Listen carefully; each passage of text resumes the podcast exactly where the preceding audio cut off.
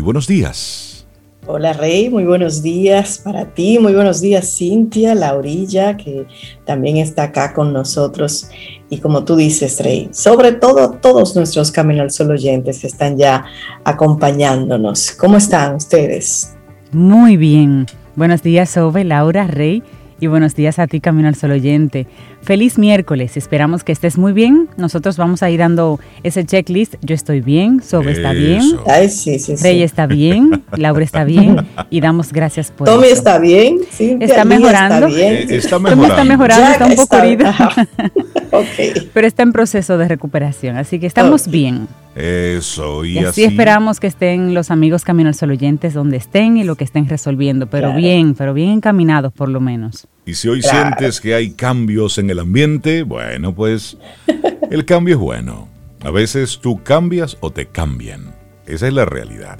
A veces tú tienes una estructura y de repente, bueno, pues como que, como que todo cambió. Bueno, Sí. pues eso es válido y forma parte de esa, de esa misma dinámica a la que nosotros en la vida tenemos que estar acostumbrados. Bueno, es que el cambio es lo único constante. Es una Bueno, frase muy manida, sí. pero es la realidad.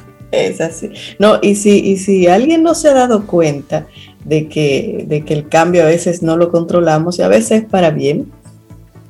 Hace un año y algo, ¿verdad? Nos cambiaron no, no, no solo nuestra vida, sino la vida de todo el mundo en cualquier lugar de este planeta. Fue un cambio, por lo menos para nosotros, Sí. para mí me acuerdo que fue un antes del 18 de marzo y un después del 18 de marzo. Así es. Así Y ahí es. no tuvimos opción. Bueno, tuvimos. Eh, bueno. No, me refiero a no, a no detener eso, porque no lo controlábamos. Exactamente. Y a veces cambia algo en tu vida, pero cuando cambia todo en tu vida, como, como esa fecha Sí. que tú dices, Sobe, porque cambió Sí. todo, el trabajo, la educación, el- los servicios, Todo. todo. como lo conocíamos cambió. Sin embargo, bueno, pudiéramos pensar que el cambio en el momento no fue tan bueno, pero nos adaptamos, aprendimos a hacer otras cosas, nos dimos cuenta de otras, así que se le puede sacar algo bueno al cambio. Si es, si vamos a decir que si no todo el cambio es bueno, en todo cambio podemos extraer algo bueno, digamos. Como, como dice nuestro tema de Camino al Sol, es la actitud. Correcto. Eso. Correcto. Es la Así es que actitud. hoy el cambio es bueno. Claro, hay algunos cambios que para hacerlos sentir tienen que ser muy evidentes.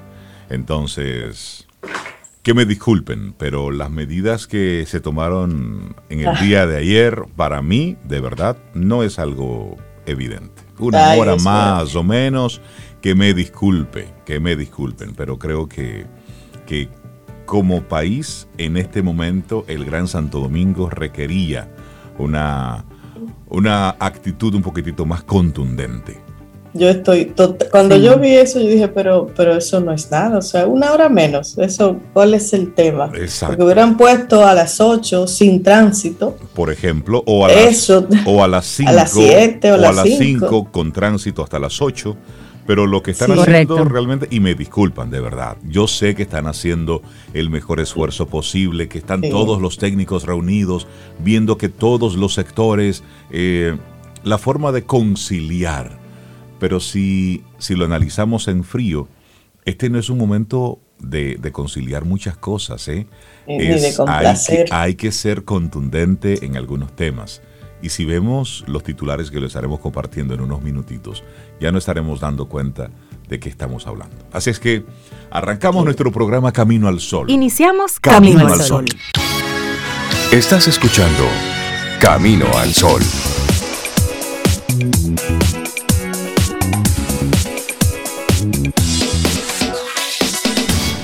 Laboratorio Patria Rivas presenta En Camino al Sol, la reflexión del día.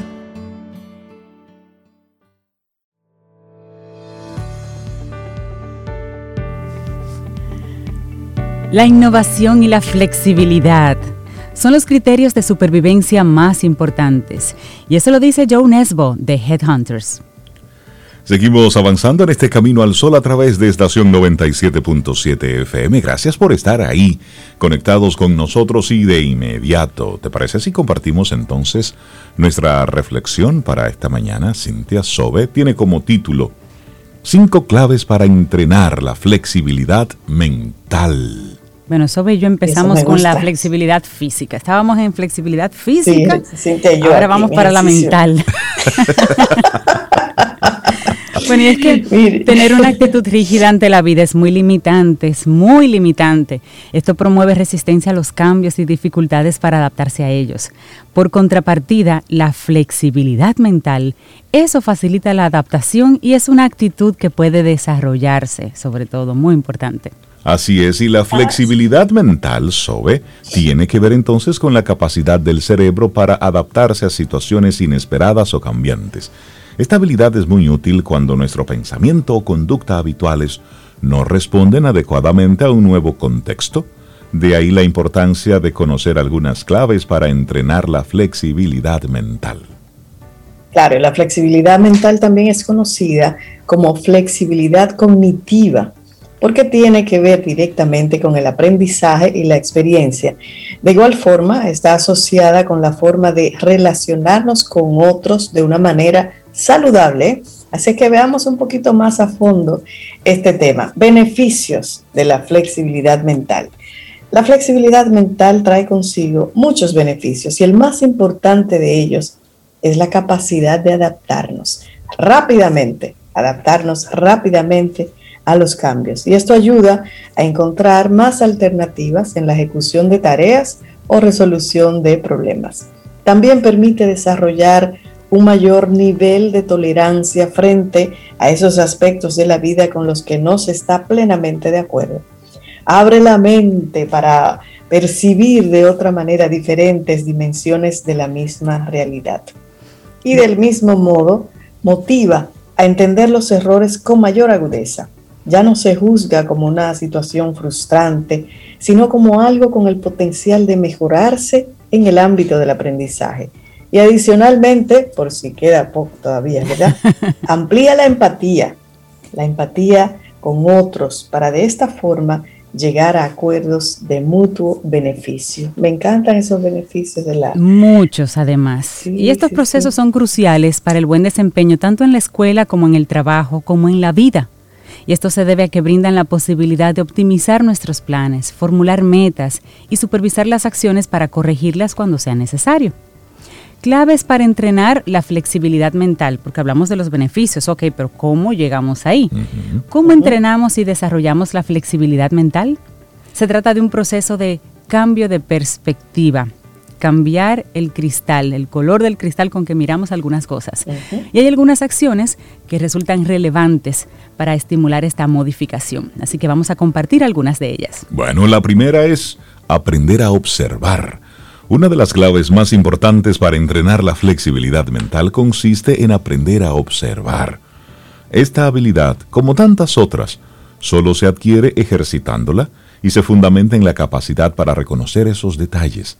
Constituye una gran herramienta de sensibilidad frente a todo lo que nos rodea, potenciando así la facultad de análisis e identificación de los contextos. También cumple con una función liberadora, cuando el acto de observar se traduce en contemplación, lo que además otorga un estado relajante y pacificador. A mí me encanta esta tercera. Oiga, la segunda, perdón. Ser rebelde. Me encanta eso. la rebeldía es un comportamiento caracterizado por desafiar lo establecido y no seguir pasivamente los modelos de autoridad puede encarnar tanta, tanto finalidades positivas como negativas y nacer de motivaciones saludables o reactivas. En su faceta positiva es otra de las claves para entrenar la flexibilidad mental. La rebeldía no se trata de ir en contra de todo, ojo, sino de abrir la puerta a lo nuevo o diferente con el ánimo de romper con la monotonía e intentar nuevas realidades. Y esto implica necesariamente empezar por hacer un análisis de la realidad y detectar las posibilidades de cambio que entraña. Encanta esa segunda clave, rebeldía. Hágase una pregunta. ¿Y si y usted la completa. Los Easy son maravillosos. Hay una canción por ahí, Soy rebelde porque el mundo me hizo así. Ay, Reinaldo, pero tú te fuiste como al siglo pasado. Te la voy a poner esa canción. No, por favor, no, no, no. Bueno, la tercera sugerencia, hacer ejercicios mentales. Los ejercicios mentales también son una de las claves para entrenar la flexibilidad mental, especialmente aquellos que implican cierto desafío. Estos plantean problemas o interrogantes que no tienen una solución obvia y en el proceso de encontrar la solución o la respuesta, pues se estimula la flexibilidad. Por lo tanto, los ejercicios mentales brindan la posibilidad de desarrollar destrezas y aumentan la probabilidad de encontrar varias, varias respuestas a una misma situación. Tanto en la búsqueda de posibles soluciones se promueven la autoconfianza y el sentido de logro. Y recuerdo un artículo que, que, leí hace unos días relacionado con esto un poquito, de los ejercicios mentales, como algunos CEO decían que a veces cuando están en un salón de conferencias buscando respuestas y el equipo de trabajo de siempre no encuentra la respuesta, a veces se, llevan la tarea para la casa y le preguntan a los niños, a sus hijos, ¿cómo tú resolverías? Eso es bueno. O alguien que no tiene nada que ver con el equipo, la señora que entró a, recoger la basura. Porque el que no está en, inmiscuido como en un proceso, tiene la flexibilidad mental de pensar en una posibilidad que a lo mejor está ahí, pero que a ellos no se les ocurriría porque ellos piensan desde una estructura ya. Lo ve diferente. Entonces lo ve diferente. O oh, sorpresa. está contaminado. Exactamente. O oh, sorpresa, grandes soluciones que han encontrado por ahí. Así que a cualquiera se le ocurre una buena idea. Es decir, que si hoy estás empantanado, pregunta por ahí. Pregunta por ahí. Además que los niños, eh, cuando están así pequeños, no le tienen miedo a nada. No. A nada y expresan, expresan. Como son creativos, no tienen contaminado ese cerebrito todavía, salen con cosas que tú te quedas. Él no se puede, no lo tienen tan instalado como los adultos. No, no miden riesgos, no hay temores y pueden entonces de forma libre salir con una idea. Oh, papi, es tal cosa. Y tú. Y tú, pero. Bueno, sí. bueno, el número cuatro, la empatía, esa capacidad del ser humano para percibir a otro ser humano como igual, de reconocer y validar esos pensamientos y emociones de ese otro, aunque sean diferentes a los propios. Dicho de otra forma, ponerse en el lugar del otro. De ahí que sea otra de las claves para entrenar esa flexibilidad mental. La empatía, bueno, pues hace parte, Sobe, Cintia, de esos rasgos de mayor importancia a la hora de establecer vínculos sociales. Esta otorga la disposición a escuchar, a entender, a entender puntos de vista que son diferentes a los nuestros. También promueve la apertura al diálogo el espacio por excelencia en donde es posible encontrar aspectos en común con ese otro. Ay, sí, me encanta. Y está también la quinta, la creatividad. Las actividades creativas son una magnífica vía para ampliar la perspectiva, para innovar y superar la rigidez. Lo creativo surge cuando es posible ver las cosas desde un nuevo enfoque. Por eso constituye una de las claves para entender la flexibilidad mental y para entrenarla. La creatividad imprime un sello personal a lo que hacemos que permite desplegar la originalidad. Implica idear diferentes formas para hacer lo mismo o diseñar nuevas soluciones a viejos problemas, lo cual resulta revitalizador y muy estimulante. La flexibilidad mental no es tanto una capacidad como una actitud. Y como hemos visto, es posible entrenarla y desarrollarla. ¿Y qué nos aporta al final, Cintia? Una herramienta, una herramienta muy valiosa para adaptarse a diferentes tipos de situaciones y sacar partido de ello en cualquier aspecto de la vida. Así que esa ha sido nuestra eh, reflexión del día de hoy. Cinco claves para entrenar la flexibilidad mental. Y eso da salud también. Edith Sánchez es la autora. Laboratorio Patria Rivas presentó En Camino al Sol la reflexión del día.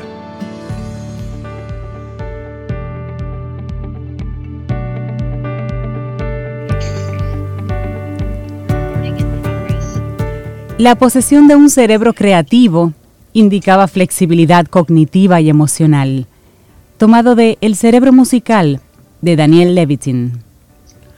Y seguimos avanzando en este camino al sol a través de estación 97.7 FM. Y entonces vamos a darle los buenos días, la bienvenida, Cintia Sobe, ¿a quién? A la maravillosa Isabela Paz, de Felices Jugando. Isabela, buenos días, ¿cómo estás? Hola, buenos días. ¿Se me escucha bien? Sí, te escuchamos bien. Perfectamente. Ah, bueno, pues muchas gracias por recibirme otro miércoles. De nada, de nada. hoy, hoy les traigo un tema, eh, la verdad que, que según eh, recordaba que era el Día de la Madre, decía, bueno, quizá otro tema con la mamá, pero lo voy a incluir porque hay algo muy importante para eh, nuestro tema de hoy es eh, ayudar a nuestros hijos a ser felices, ¿no? Cómo, mm. Ayudarlos. Y claro, está muy ligada a nuestra propia felicidad, a nuestra propia eh, bienestar. Pero vamos a empezar, lo voy a hilvanar y pues lo primero yo pienso algo, y como siempre les traigo compartir desde mi experiencia, y lo primero es aceptar a tu hijo como es. Ese es como un mantra que hay que decir. Está bien que mi hijo sea como es, porque unos más que otros, los padres y las madres, pasamos la vida tratando de cambiar al hijo que tenemos, ¿no? Y, por qué hacemos eso? Bueno, siempre lo comento aquí, porque vivimos en una cultura completamente enfocada en los logros, en los resultados. Eh, es como, como que los resultados nos definen, ¿no?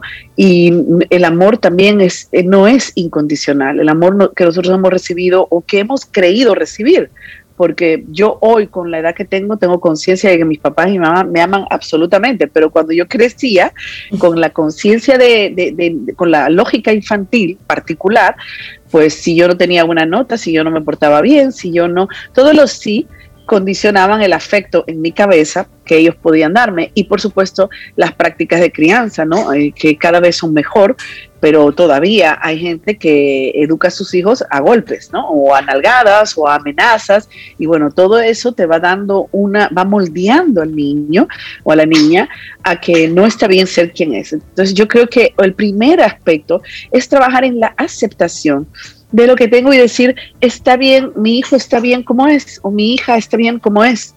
Y fíjense, algo muy importante, eso está muy ligado a nuestra propia aceptación, porque yo acepto al otro en la medida que yo me acepto a mí.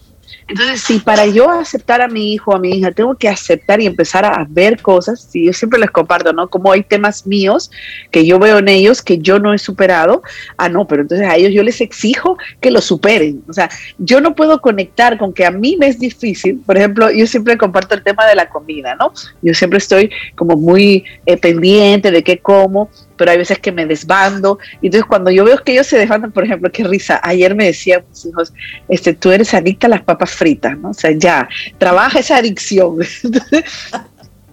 ya a nuestra edad, pues ya las papas fritas se van directamente, o sea, no, no, las papas fritas tienen que ser entiendo. ¡ah! ¿A, dónde se, ¿A dónde se van? a, los lados equivocados. una papada que te aparezca. Entonces, es que súper risa porque ellos ya anoche me decían, yo estaba como, ah, como una junkie buscando mis papas, ¿no? Entonces, cuando yo los veía chiquitos comer sus papas, yo, no, las papas no. Entonces, eso es lo que quiero decir, siempre nosotros colocamos temas o nuestros hijos reflejan nuestros hijos reflejan los temas pendientes de nosotros. Entonces, claro, a ellos yo no se los tolero porque yo lo estoy viendo fuera, pero lo cierto es que no me los tolero a mí, pero es más fácil colocarlo fuera. Entonces, para yo aceptarle, tengo que trabajarme y fíjense, ¿eh? Ah, no, eh, eh, pensé que había... No, no, no, tranquila. Ok, no, eh, entonces oigan esto, eh, ese tema de la aceptación, yo pienso, así como yo digo mucho que las relaciones en pareja son para ser mejor persona, ¿verdad? La relación con nuestros hijos es para definitivamente sanar nuestras zonas oscuras, el que quiera sanarlas, ¿verdad? El que esté abierto. Un segundo, algo muy importante sobre la felicidad de nuestros hijos es estar con nuestros hijos. Y digo estar, porque porque no es lo mismo, ¿no? Nosotros que trabajamos en Felicia jugando con mucho, mucha dificultad psicológica manifestada en conducta, eh, los papás dicen, y yo misma, no, sí, yo estoy, yo estoy, yo estoy, ok. Una cosa es ser madre o padre logístico, tú sabes, y tú coordinas toda la agenda y tú coordinas quién esto y quién lo otro, y tú trabajas, pero lo cierto es, señores, que cada vez tenemos menos tiempo de presencia real con nuestros hijos y aquí quiero, quiero detenerme a hablar qué es lo que el cerebro necesita para construirse, porque cuando hablamos de felicidad, cuando hablamos de comportamiento, de bienestar, tenemos que hablar de un cerebro sano, de un cerebro que es capaz de, buscar y de generar eh, la dopamina, la serotonina, las hormonas del bienestar y de la conexión. Cuando hablamos de cerebro, eh, no, voy a decir no sano, sino de un cerebro más, menos conectado, esa sería la palabra, pues vamos a referirnos a las hormonas del estrés, eh, la cortisol, el cortisol, la norepinefrina, la adrenalina.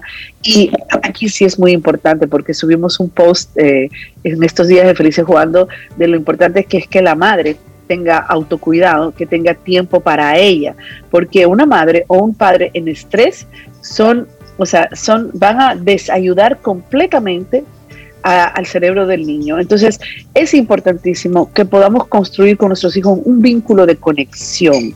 Y la verdad que el vínculo de conexión, ¿cómo se hace? El vínculo, el famoso vínculo de apego seguro, que es necesario para que ellos salgan al mundo construyendo seguridad. Mira, si tú te sientes seguro, tú eres feliz. ¿Cómo construimos esa seguridad? Pues es con la respuesta a las necesidades desde que nace. El bebé llora en la cuna, entonces nos dedicamos a acercarnos de por qué llora, ¿no? Muchas veces yo, por ejemplo, cuando era primeriza, que soy era súper angustiada, como todas las primerizas, yo pensaba que todo era comida. El bebé llora, teta. El bebé llora, más teta. El bebé llora, más teta. O sea, yo no, no había No entendías que había otras necesidades, exacto.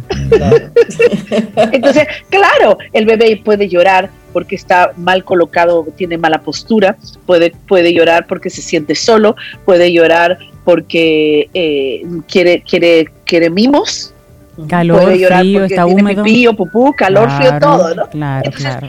Fíjense que al principio es increíble cómo nuestras necesidades fisiológicas eh, obligan al adulto a estar cerca de nosotros.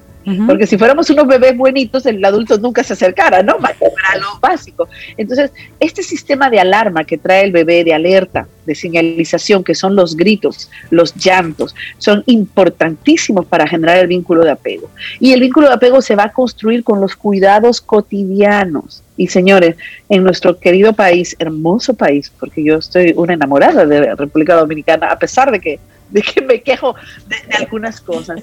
Eh, nosotros delegamos todo eso, señores. Yo, yo, yo eh, entrevisto muchas familias que las, son las nanas que van a bañar, van a dar a comer, van a, cambiar. Entonces, esos son los momentos, yo le digo a, a, los papás y a mamás, miren, esos son los momentos preciosos donde yo puedo hacer la conexión. Si yo trabajo de 8 a 6, de 8 a 7, como la mayoría del mundo, por lo menos en los momentos que yo llego o en los días que yo puedo estar o en el almuerzo, esas cosas las voy a hacer yo, porque esas son las pequeñas cosas que construyen el vínculo de apego. Entonces, algo que tiene que sentir el bebé, el niño o la niña, que está protegido, que está a salvo, ¿entiendes? Y cuando llora y yo respondo, el bebé siente que está salvo, que no importa lo que pase, hay un adulto cuidador. Otro aspecto importantísimo, otra función de la, del papá y la mamá, eh, consolar, calmar, ¿no? Cuando el bebé o la niña o el niño pequeño lloran, entonces yo acudo a eso y yo, y yo acompaño desde las emociones, desde las palabras, coloco palabras en su sufrimiento, reconozco cómo está. Después, un tercer aspecto es orientar, Ustedes creen, y yo les digo que yo también caía, a veces yo daba por, por sentado cosas de mi hija. Un día mi hija me dijo, mamá, pero tú no me has hablado nunca de sexo. Y yo, ¿qué? yo, por decirte algo importantísimo en la vida de subieron y bajaron.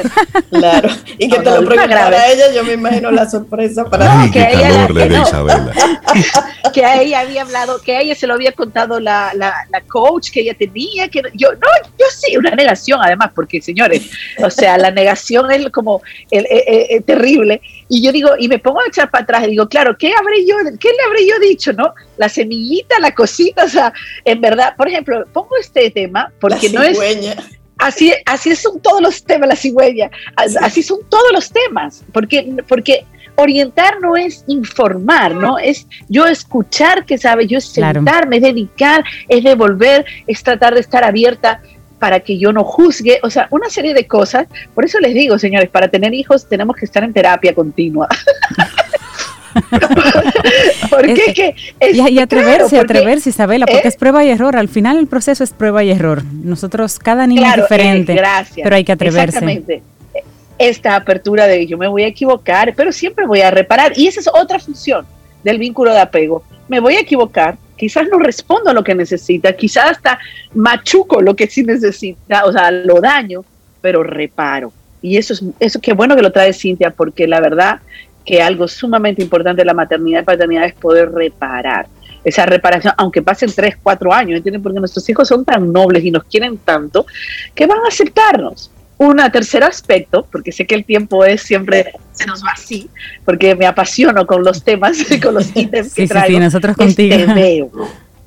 Señores, te veo, te veo, te estoy mirando, te reconozco.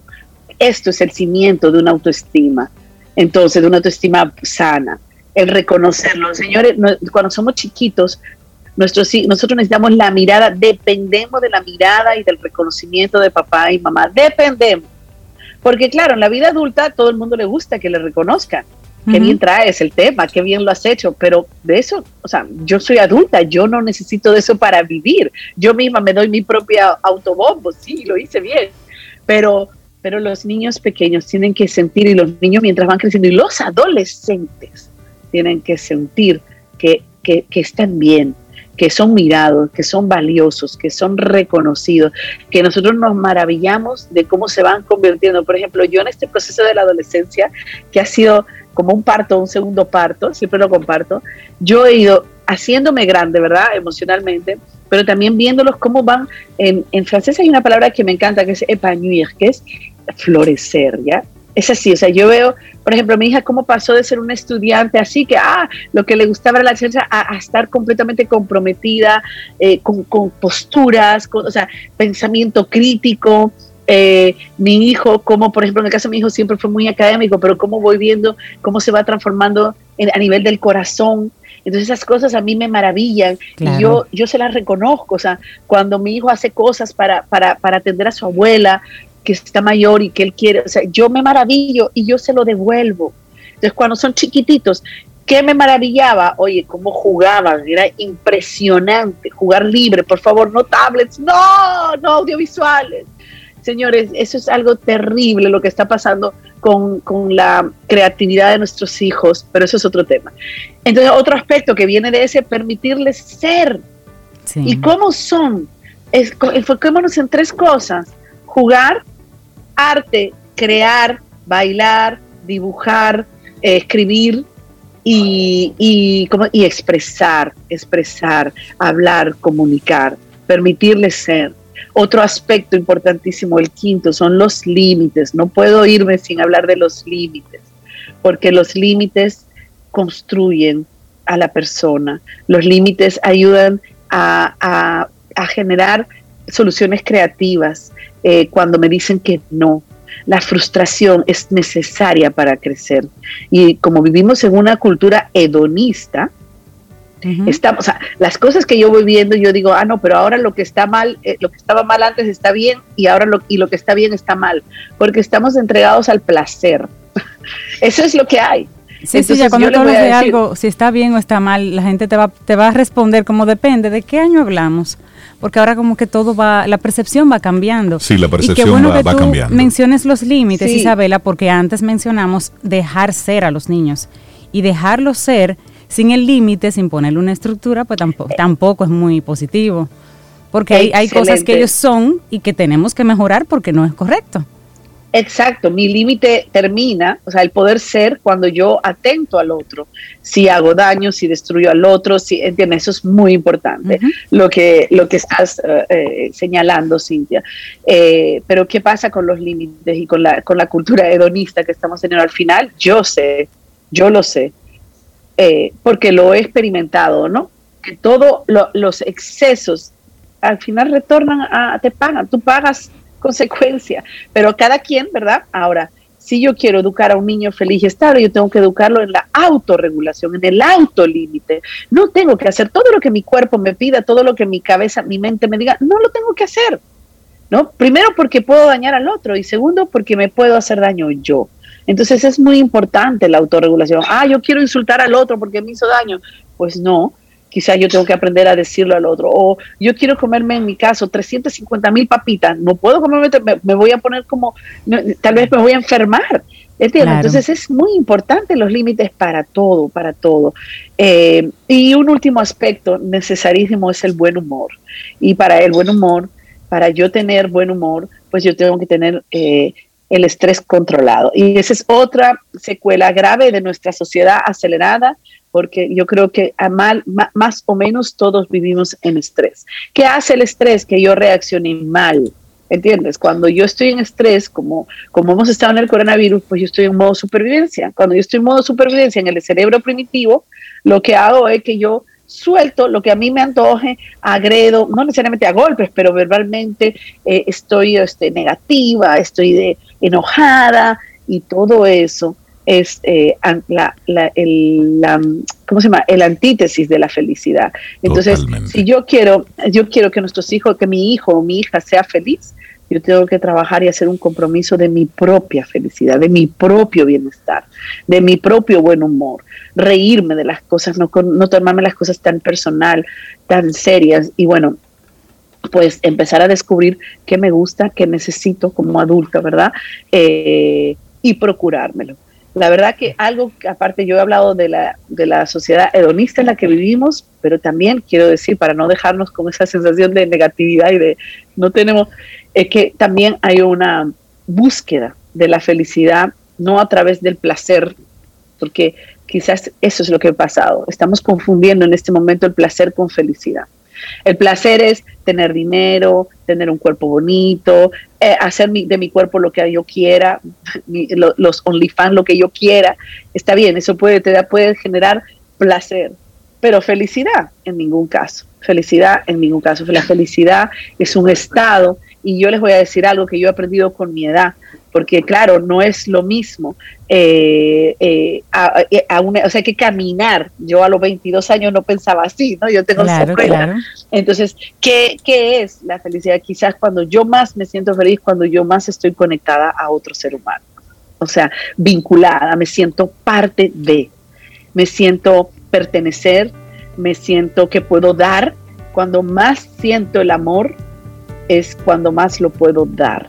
Pero para yo dar amor, el amor real, el amor que, te pasa, eh, que te preocupa, que necesitas, cuando yo entienda que yo soy una parte de todo y que cuando a mí me duela que el que está al lado mío yo, sufre y qué yo puedo hacer por el que está al lado mío, yo me voy a sentir feliz. Entonces, no confundamos ¿no? el placer con la felicidad. Los dejo con esa reflexión. Buenísimo. Isabela Paz de Felices Jugando. La gente que quiera ponerse en contacto contigo, seguir esta conversación en otros, en otros ambientes y espacios, ¿cómo conecta contigo? Gracias, tenemos, tenemos Felices Jugando, que somos un equipo de psicomotricistas, así se llama lo que hacemos, terapeuta psicomotriz, en felicesjugando.com, en las redes arroba Felices Jugando y particularmente yo estoy en arroba Isabela Pazge y tengo un podcast, lo recuerdo, arroba depende de mí punto podcast, donde traemos temas y por supuesto a través de Camino al Sol. Muchas gracias por permitirme este espacio de crecimiento para mí y para compartirlo con los demás. Gracias a ti, gracias a ti, Isabela. Siempre temas de mucho interés. Un abrazo. Y bueno, se te despide con música. Vamos a ver. Vida. Música. Noticia. Entretenimiento. Camino al sol.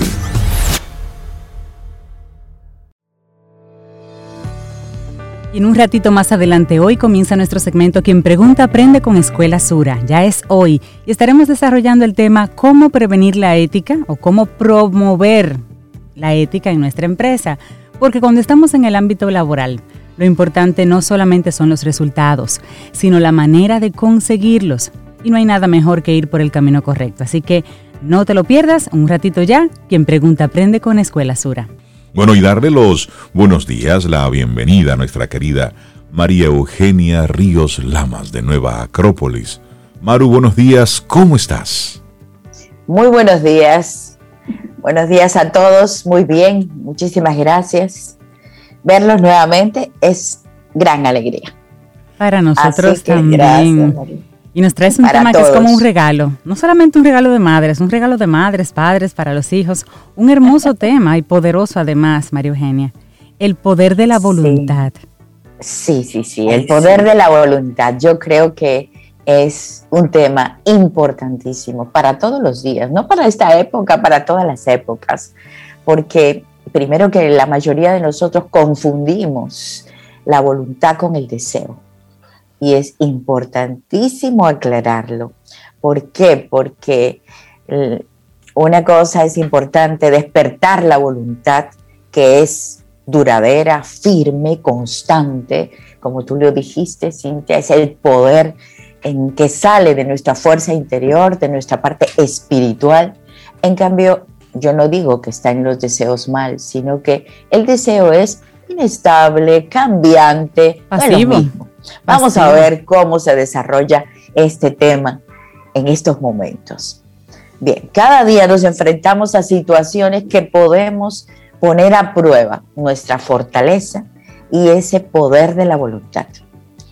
En la psicología se le llama el acto volitivo, acto volitivo porque nos lleva a una acción, siempre está implícita una acción, pero para estas acciones podemos tener razones, razones, motivos, y tenemos que son de carácter mental, intelectual, racional, y tenemos móviles, móviles cambiantes que pueden ser desde nuestro mundo afectivo. Entonces, motivos y móviles entran en funcionamiento. Pero también en el acto volitivo es importante que hay conciencia. En los deseos no siempre hay conciencia, pero en la voluntad firme, conciencia firme y suma dos factores, el querer y el hacer.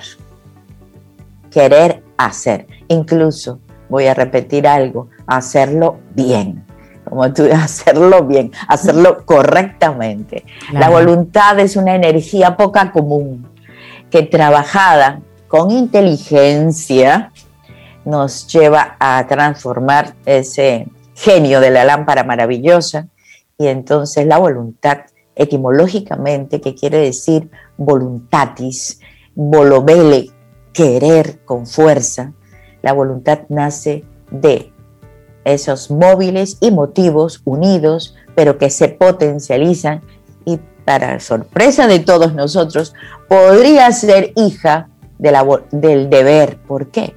¿Por qué hija del deber? Porque viene desde el espiritual.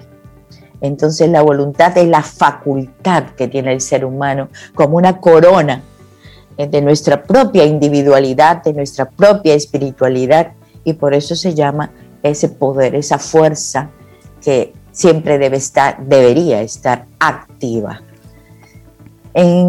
si bajamos la voluntad, ya que estamos hablando de elevación de conciencia, si descendemos la voluntad al campo mental, podríamos hablar de decisiones, de buenas decisiones. La voluntad se alimenta de buenas, de toma de decisiones. Y hacer uso de nuestro libre albedrío con buenas decisiones inteligentes, pensadas, analizadas. Y bueno, ahí la voluntad gana fuerza, determinación. Si bajamos la voluntad a nivel emocional, pues la voluntad se alimenta de una vestidura de deseos, de buen gusto. Eh, nos, nos motiva, nos motiva. Y esa habilidad para relacionarnos muchísimo mejor con esos motivos. O sea que miren, la voluntad desde arriba hemos ido descendiendo y se manifiesta como una potencia real. Ojalá que se manifieste en todos los planos de nuestra personalidad. Eso es lo que estamos buscando para que sea un verdadero poder. Pero para que se manifieste, ¿qué necesita? Necesita de orden y de atención. Ustedes me preguntarán. Orden y atención. ¿Cómo así? Hay dos valores especiales para que la voluntad sea una potencia. Orden, porque nos, imagínense todos amigos, cuando necesitamos que pase la luz, la luz de la voluntad que viene de un plano espiritual, necesitamos que haya un orden en los pensamientos, un orden en el mundo emocional, un orden en el mundo físico, para que la luz pase como una caña pase directamente a todos los planos de nuestra personalidad y se manifieste en la materia. Hasta en, el día que uno quiere, levántate. Yo digo, levántate Lázaro. Oye, porque hay que levantarse. Hay que levantarse y poner eh, la fuerza en voluntad o fuerza de voluntad hasta para levantarnos. Y tiene que haber ese orden. O sea, voy a poner un símil entre un diamante y un carbón. ¿Qué, qué es? ¿Qué, ¿Qué diferencia hay entre el diamante y el carbón? Que el diamante, sus partículas están ordenadas. Y como sus partículas están ordenadas, entonces deja pasar la luz, deja pasar la claridad y el brillo. Igual sucede con la voluntad. En cambio, incluso cuanto más brillo, más luminosidad, el diamante es más duro, más fortaleza, por tal, más voluntad. Un ejemplo sencillo entre uno y otro. Entonces ahí sí la convertimos en un verdadero poder. Y hay que prestar atención, el otro elemento, atención, porque nos permite conocer inmediatamente cuáles son esos enemigos o esas trampitas que nos pone la personalidad y que no nos permite enfocarnos. Y claro, entonces, el carbón tiene muchos deseos egoístas que cambian constantemente. Ahora sí, mañana no, la próxima semana, bueno, nuevamente, y va cambiando. Entonces, eso hay que estar muy atento y reconocerlos de inmediato. Y me gusta mucho, Maru, me gusta mucho que tú traes el tema de la voluntad desde esa esencia, desde, ese, desde esa idea más elevada, digamos. Porque la voluntad, a diferencia del deseo que nos explicaste más temprano, la voluntad mueve a la acción. El deseo se queda como en el mundo de la nebulosa y allá arriba. pero la voluntad te mueve a la acción. Entonces necesitamos ese orden que dices, ese enfoque, para que esa acción con un orden tenga un resultado. Porque de lo contrario, con voluntad me voy a mover igual, pero si no tengo ese orden, voy a gastar mi energía, voy a gastar mi tiempo, voy a gastar Mi, ser persiguiendo algo que como no lo organicé, aunque hice algo al respecto, como no lo organicé, no lo planifiqué, no me enfoqué, pues quizás no vea el resultado. Entonces, como que, que el desorden sea con orden, como decimos aquí de, relajo. lo que queremos, ok, la voluntad para hacerlo, pero con un orden lógico para que ese esfuerzo, pues bien encaminado, tenga un resultado.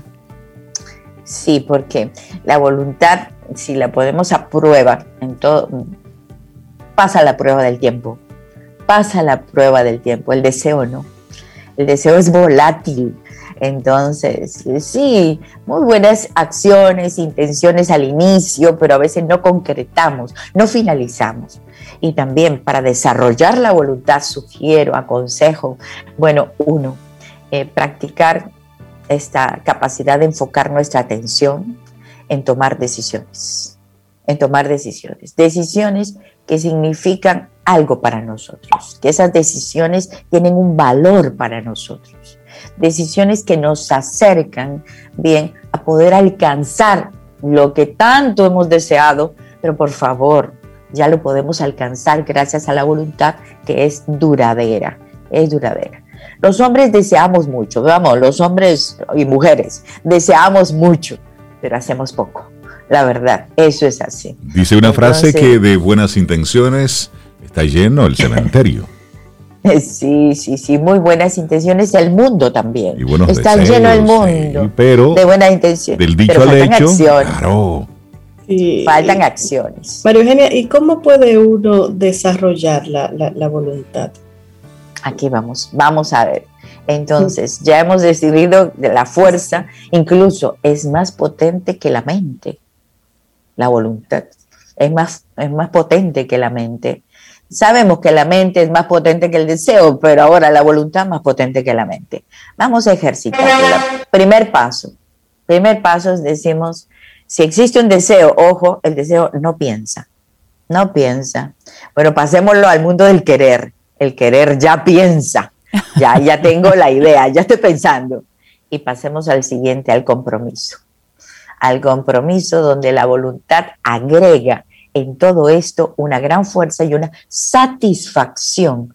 ¿Por qué? Porque la voluntad se manifiesta haciendo, haciendo. Por ejemplo, fijemos metas con interés para nosotros. No importa, distantes, a corto, mediano y largo plazo, fijemos metas. Eh, vías alternativas para la acción.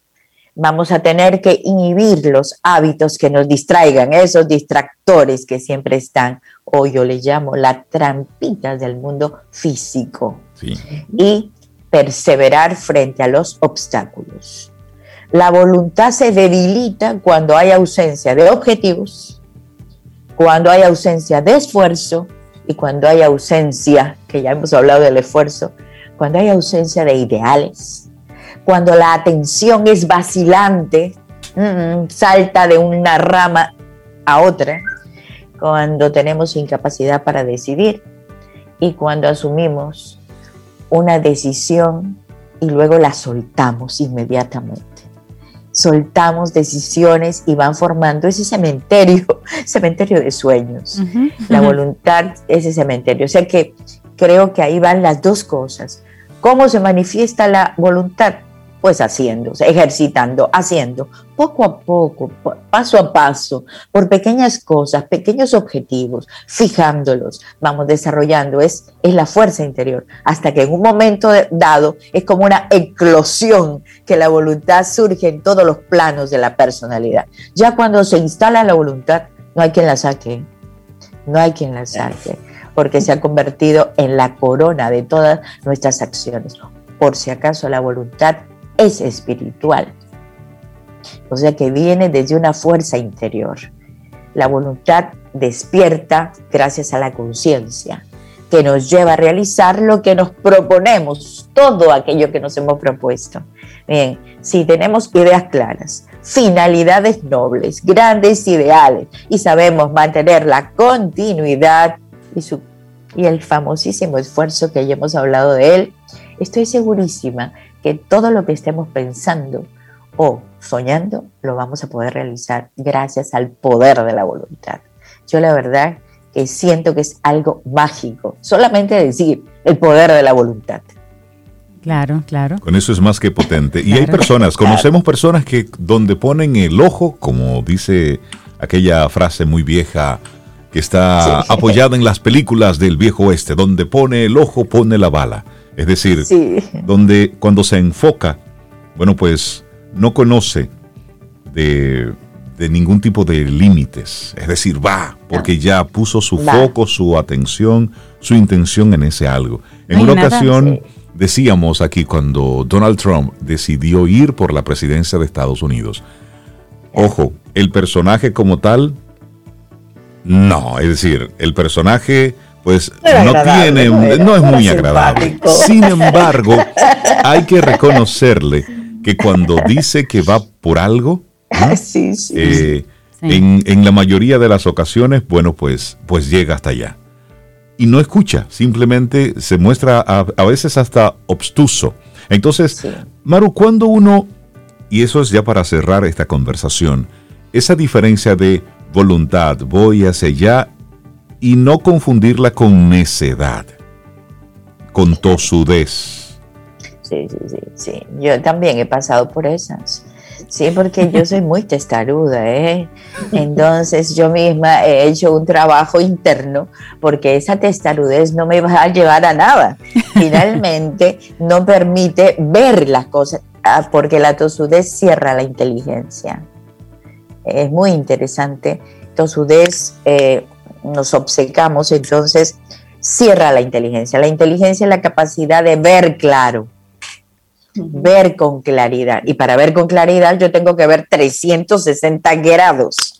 No puedo ver solamente un punto. tengo que, analizar lo que impacta lo que impacta, lo que está a mi alrededor también, porque vivimos en una sociedad, no es lo que yo quiera por mi necedad, es cómo llego a eso sin afectar a otros que están a mi alrededor. Ahí es un punto importante para tener, para tener en cuenta, tener en cuenta. O sea, miramos desde arriba, no desde abajo, ¿eh?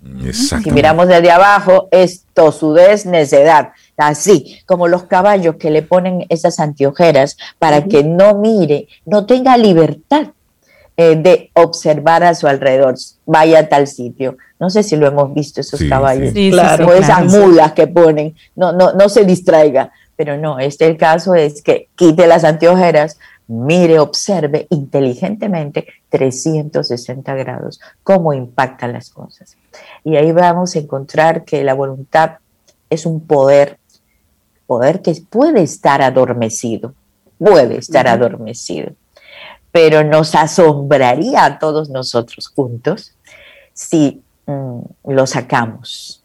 O sea, ese poder se pone en evidencia porque revolucionaría nuestra vida.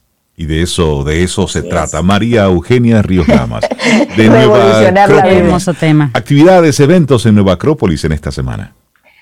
En Nueva Acrópolis, bueno, el círculo de lectura, ya saben ustedes, todos los jueves nuestro círculo de lectura está abierto a las 7 de la noche. Eh, libros muy interesantes. Y por favor, únanse a esta actividad.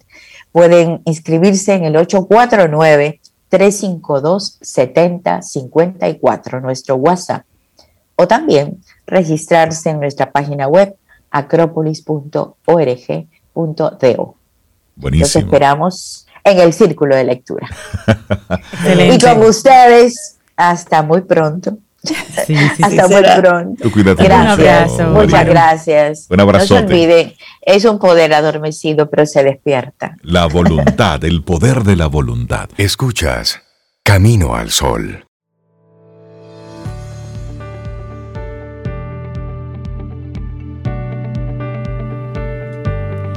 Seguimos hablando del cambio, el cambio como el tema central del programa Camino al Sol del día de hoy. Y el primer paso para el cambio, según Nathaniel Brandon, es la conciencia. El segundo, la aceptación. Eso, me encanta que lo vayamos mencionando así para irlo fijando. Y nosotros, Cintia Sobe, estamos súper contentos porque estamos de nuevo conectando con nuestro segmento Quien pregunta aprende con nuestros amigos de Seguros Sura. Y esta es Escuela Sura. Y durante tantos años hemos estado ahí conectando con ellos. Conectando y aprendiendo. Ya lo habíamos dicho un poquito más temprano en el programa que íbamos a tener hoy la conversación con Marlenis Rodríguez. Ella es ya formalmente la gerente legal en Seguros Sura y con ella tenemos este tema tan interesante, señores, y tan oportuno, la ética. Cómo promover la ética en nuestra empresa. Marlenis, buenos días, bienvenida. Qué bueno tenerte por acá. Gracias. ¿Cuánto tiempo? ¿Cuánto tiempo? Qué bueno verte. ¿Estás bien? Sí, todo en salud. Qué bueno, qué bueno. Muy bien también. Muy bien, gracias también, por preguntar. Marlenis y Cintia hablaba y decía en el preámbulo un poquitito de la importancia de hablar sobre la ética. Y creo que si hay un momento en la historia donde poner el tema de la ética sobre el tapete, sobre los escritorios, en todos los lugares es este. Este. Porque de un momento a otro los límites simplemente desaparecieron, las fronteras desaparecieron y entonces mm, la fuerza ya no la tiene quien la tenía, ahora hay una especie de combinación, de mezcla de muchos elementos y en cada aspecto de nuestra vida la ética tiene un impacto importante. Entonces hoy nos vamos a concentrar en hablar sobre, sobre la ética, pero en nuestra, en nuestra empresa. Cómo promover la ética en nuestra empresa. Pero nos gustaría partir por, por definir qué es la ética. Sí, mira, la ética es muy simple. Es una, una competencia que tenemos como seres humanos para emitir juicios sobre el bien y sobre el mal. Algunos filósofos lo han definido como el arte de forjarse un buen carácter, acostumbrándose a tomar buenas decisiones, lo que debe trabajarse en el día a día. Es diferente a la moral porque la moral es un conjunto de normas y reglas que se establecen en el seno de una sociedad y la ética surge del interior del individuo, de la reflexión que se tiene de sus propias elecciones y sus propias decisiones. Ah, la, la, moral también impacta de manera positiva en nosotros, los integrantes de una sociedad, porque trae una influencia. Uh -huh. Pero quiero hacer como la, la, diferencia porque la ética viene de uno, Del de cada uno de nosotros. Y la norma puede variar de un país a otro, digamos, porque es un conjunto de, de, digamos, de reglas aceptadas entre un grupo, pero la ética es personal, eso viene de dentro. Sí. Y el que es ético Cada aquí es ético en China. Diferentes. Correcto, correcto. Hay algunas universales, pero como tú dices, cada una puede tener algo particular. Y la ética se puede, ese comportamiento ético se puede desarrollar, se puede imponer, entre comillas, diciendo, en una, en una empresa podemos lograr que todos lleguemos a ese nivel de comportamiento ético, porque nosotros en realidad somos personas trabajando con personas y lo primero que miramos en una vacante, una posición a llenar, generalmente es la formación académica, la experiencia, lo que se necesita para el puesto, pero la ética la conocemos cuando la persona ya está dentro, trabajando. Mira, realmente la ética ahora, como decía Reinaldo, es muy importante y para las empresas juega un papel, de, un papel determinante en la sostenibilidad en el mediano y largo plazo, en la reputación de esa empresa, en la confianza que genera con sus clientes, con sus proveedores. Entonces, es muy importante, aunque yo no pueda como empresa crear esa ética en el individuo, yo sí puedo enmarcar las actuaciones de mis colaboradores, yo puedo delimitar y establecer unos límites muy claros de cuáles son mis bases fundamentales de actuación en, mi empresa, del ejercicio de mis negocios una persona que no sea ética, que no tenga unos valores eh, éticos, que, generalmente los valores universales son la honestidad, el respeto, la justicia, la solidaridad. Eh, para hablar aquí un poco general, una persona que no cumpla con esos valores, que no tenga esas características, llega a una empresa donde hay un marco de actuación ético, donde hay unos comportamientos ya establecidos, unas reglas claras, le va a ser, le va a ser muy difícil eh, estar ahí, prosperar ahí. Eh, entonces, sí es muy importante que en las entrevistas de trabajo se hagan preguntas eh, sobre ese individuo, sobre qué tú negociarías, qué no, qué es importante para ti, más allá de, de un perfil técnico de, como profesional. Entonces, ¿cómo yo la promuevo? Ay, perdón. No, no, no, no, no que, que, iba a, conversar contigo sobre, ya mencionamos, mencionó Cintia, tú y Reinaldo, eh, esos comportamientos éticos universales, pero dentro de una empresa, ¿cuáles son esas actuaciones que no son tan visibles que tú dices, bueno, Cintia es una persona ética, que no son parte de esos universales, pero eh, ejemplos de, dentro de una empresa, de algunos en particulares que puedan ser reconocidos como, como tal? Mira, eh, como decía, la empresa debe dar un marco. Entonces, la empresa debe interesarse no solo los resultados que se obtienen de los negocios, sino también de cómo se obtienen esos negocios. Entonces, en ese ejercicio de yo interesarme en los cómo se obtienen esos resultados, que es lo que va a mantener la empresa eh, con vida, ¿verdad? yo me puedo dar cuenta cómo tú obtienes esos resultados, eh, cómo yo lo conseguí, si yo cumplí la ley, si no hubo un conflicto de interés, no fue con un familiar que yo hice la negociación. Eh, yo no le vendí al cliente lo que él no necesitaba, que a veces pasa para cumplir una meta de venta. Sé que un cliente no necesita un servicio, pero no, yo se lo vendo porque yo necesito cumplir una meta. Entonces ese individuo está pensando en sus propios intereses. Entonces eso da una evidencia de cómo anda el comportamiento. Es decir, conseguir los números por los números, aunque en enero se cancele todo y no se concretice absolutamente nada. Pero, como dice Marlene, o sea, venderle algo a, Reinaldo, que es mi cliente, que yo sé que él no lo necesita.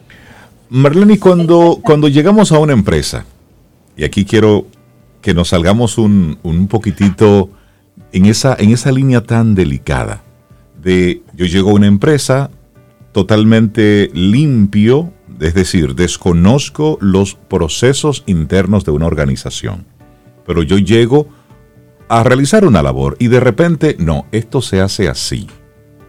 O tú quieres establecer un relacionamiento o una negociación con algo que ya está establecido. Y cuando tú llegas, ¡pum!, de repente está esa, no, Aquí las cosas se hacen de esta manera. Y esa persona que de repente llega con un, nivel de, con una ética clara, definida, se encuentra con, de golpe y porrazo, con que en ese lugar en particular se manejan las cosas de una, de una manera un tanto turbia. Es decir, que en la organización hay procesos que no están claros. Que, ojo, no necesariamente los directivos, las cabezas, conozcan que eso se está manejando así. Si no estoy hablando en el grupo. ¿Cómo, cómo entiendes tú que desde lo interno, desde la base, desde, desde los compañeros, desde los colaboradores, se debe ir manejando el tema? Tomando en cuenta que yo estoy llegando a romper un status quo, es decir, una forma tradicional de hacer las cosas, aunque estén reñidas con la ética. Sí, mira Reinaldo, eh, eso es lo que se le llama coraje moral. Eh, si yo llego a una institución donde eh, hay unas reglas claras, delimitadas, que yo ya las conocí en mi inducción, de que las cosas deben hacerse de manera correcta, cumplir con la ley, todo eso, pero en el ejercicio yo veo que las operaciones no se están dando como dicen eh, esos códigos de conducta o esos valores que se establecieron en la empresa.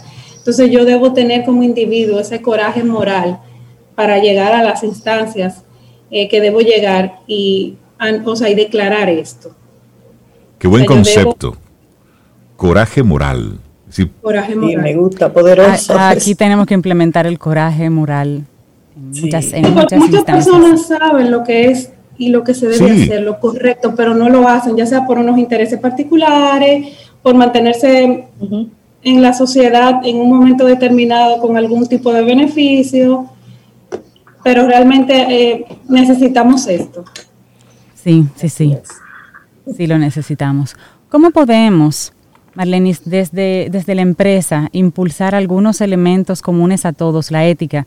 Porque como bien hablabas y diferenciabas la norma, la norma es, bueno, aquí no se puede hacer esto, no se puede hacer aquello, pero la ética eh, implica un comportamiento muy específico en, cualquier instancia que esté una persona. Por ejemplo, hablábamos ahorita de la venta, de una persona que venda algo que el cliente no necesita para cumplir una meta, pero está tan sencillo como el parqueador que no deja parquear, pero si le dan algún par de pesos, sí deja parquear. Exactamente. Es un tema ético y no tiene que ver con... Como una línea medio transparentosa ahí. Correcto, o la, o, la o la asistente que pone una cita más rápido a una persona que otra por ciertas influencias. La ética lo permea todo, digamos. Oye, yo no soborno a nadie, pero mi querido, agárrese esos 100 pesos y déjeme parquear fue un cariñito. Eh, aquí tenemos unos términos. Al refresquito, el calor, el asunto, ok. Claro. ¿Cómo podemos eh, eh, crear, em, enmarcar, o sea, ¿qué, ¿qué, le decimos a nuestra gente? ¿Cómo lo decimos? ¿Cómo, cómo creamos ese marco? Si nunca hemos tenido que trabajar la ética en, el en la oficina, entendimos que, bueno, son gente buena, trabajan con nosotros, pero queremos decir, bueno, nunca hemos traído el tema, pero se hace necesario ahora más que nunca que estemos todos alineados de que hay una ética, de que hay una observancia del comportamiento, ¿Cómo se hace? Nos reunimos, creamos eso en grupo, lo crea una gerencia y luego lo, traspasa al resto. ¿Por dónde comenzamos? ¿Qué, ideas te, te, surgen? Existen los códigos de conducta en las instituciones y sistemas de ética. Quizás sean sofisticados para algunas. Eh, no hay que gastar mucho dinero en, en, establecer esos marcos, como tú decías, cómo lo hago, no necesariamente tengo las herramientas para eh, hacer un, redactar un código de conducta. Un diálogo pertinente con mis colaboradores, depende del tamaño de, las instituciones, crea un ambiente ético. No es solo prohibir, no hagas, no hagas, no hagas, eh, no implementes, no compre, no venda, no, o sea, no una camisa de fuerza. Estamos llamados a motivar a las personas a reflexionar en, en las razones que se tienen para actuar. Cuando yo hago un ejercicio constante de reflexionar cuáles fueron mis razones para una determinada acción, cómo yo impacto a los demás con esa acción. Y muy importante, si ese argumento que yo tuve para actuar, yo lo puedo publicar. Si yo puedo en cualquier instancia publicar las razones que yo tuve para actuar, yo estoy teniendo un comportamiento ético. Porque si no me da problema publicarlo en cualquier instancia, en cualquier medio, las razones y los argumentos que yo tuve para tomar esa decisión, entonces yo, voy a, yo estoy teniendo un comportamiento ético. Entonces, ¿cómo yo lo promuevo dentro de la empresa? Mira, esos valores como el respeto se contagian. El comportamiento ético se contagia y el no ético también. Cuando yo implemento valores como el respeto en mis colaboradores y yo lo ejecuto, lo vivo, yo les digo a mis colaboradores qué les afecta, qué no les afecta. Yo reparto el trabajo equitativamente, yo reparto los beneficios equitativamente yo me enfoco en cómo mis empleados están obteniendo mis beneficios. Yo no establezco una estrategia enfocada solamente en maximizar beneficios, porque es una estrategia que me puede en seis meses dar unos buenos resultados, pero en el mediano o largo plazo va a traer problemas, va a dañar mi reputación, probablemente incumpliré la ley, desmotivaré a mis colaboradores, porque a qué costa lo hice como empleador. Entonces, cuando yo establezco esos principios y los vivo, los vivos, cómo conseguimos estos negocios de manera honesta o no, o tú, como dice Reinaldo, tú hiciste algún regalito, algún, le hiciste algún pendiente a esa institución para que te contrate como proveedor. Cuando yo me dedico como empleador a ver esos cómo, yo estoy promoviendo una cultura ética en mi empresa. No necesariamente tengo que tener un sistema de ética muy sofisticado ni unos códigos eh, por allá escritos, no, hay que vivirlos. Y me gusta esa propuesta que tú haces. Es decir, imagínate que esto que estás haciendo, esta decisión que estás tomando, esto, que esta acción que estás ejecutando, salga publicada en la primera plana del Diario Nacional y todo el mundo se entere, tus hijos, tu esposa, eh, tu papá, tu mamá, todo el mundo se entere de eso que tú acabas de hacer. ¿Cómo te sentirías al respecto?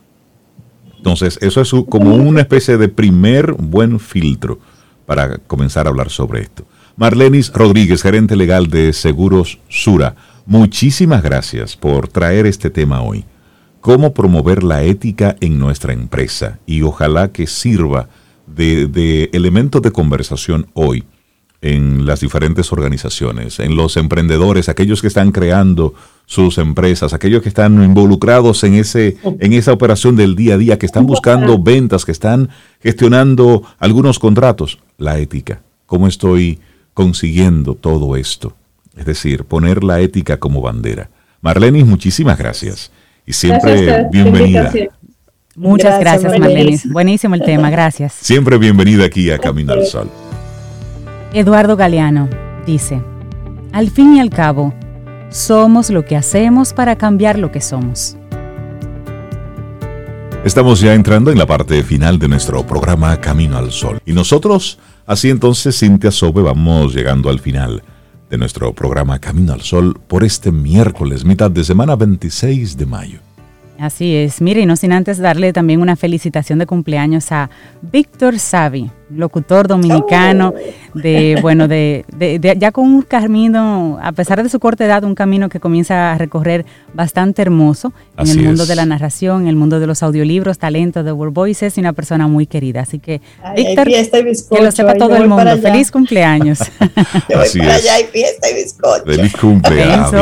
Sí, sí, un, talento. Así es, así es. Bueno, llegamos al final de nuestro programa. Mañana, si el universo sigue conspirando, si usted quieres y nosotros estamos aquí. Esperamos que sí, pero no sabemos. Tendremos entonces un nuevo Camino al Sol.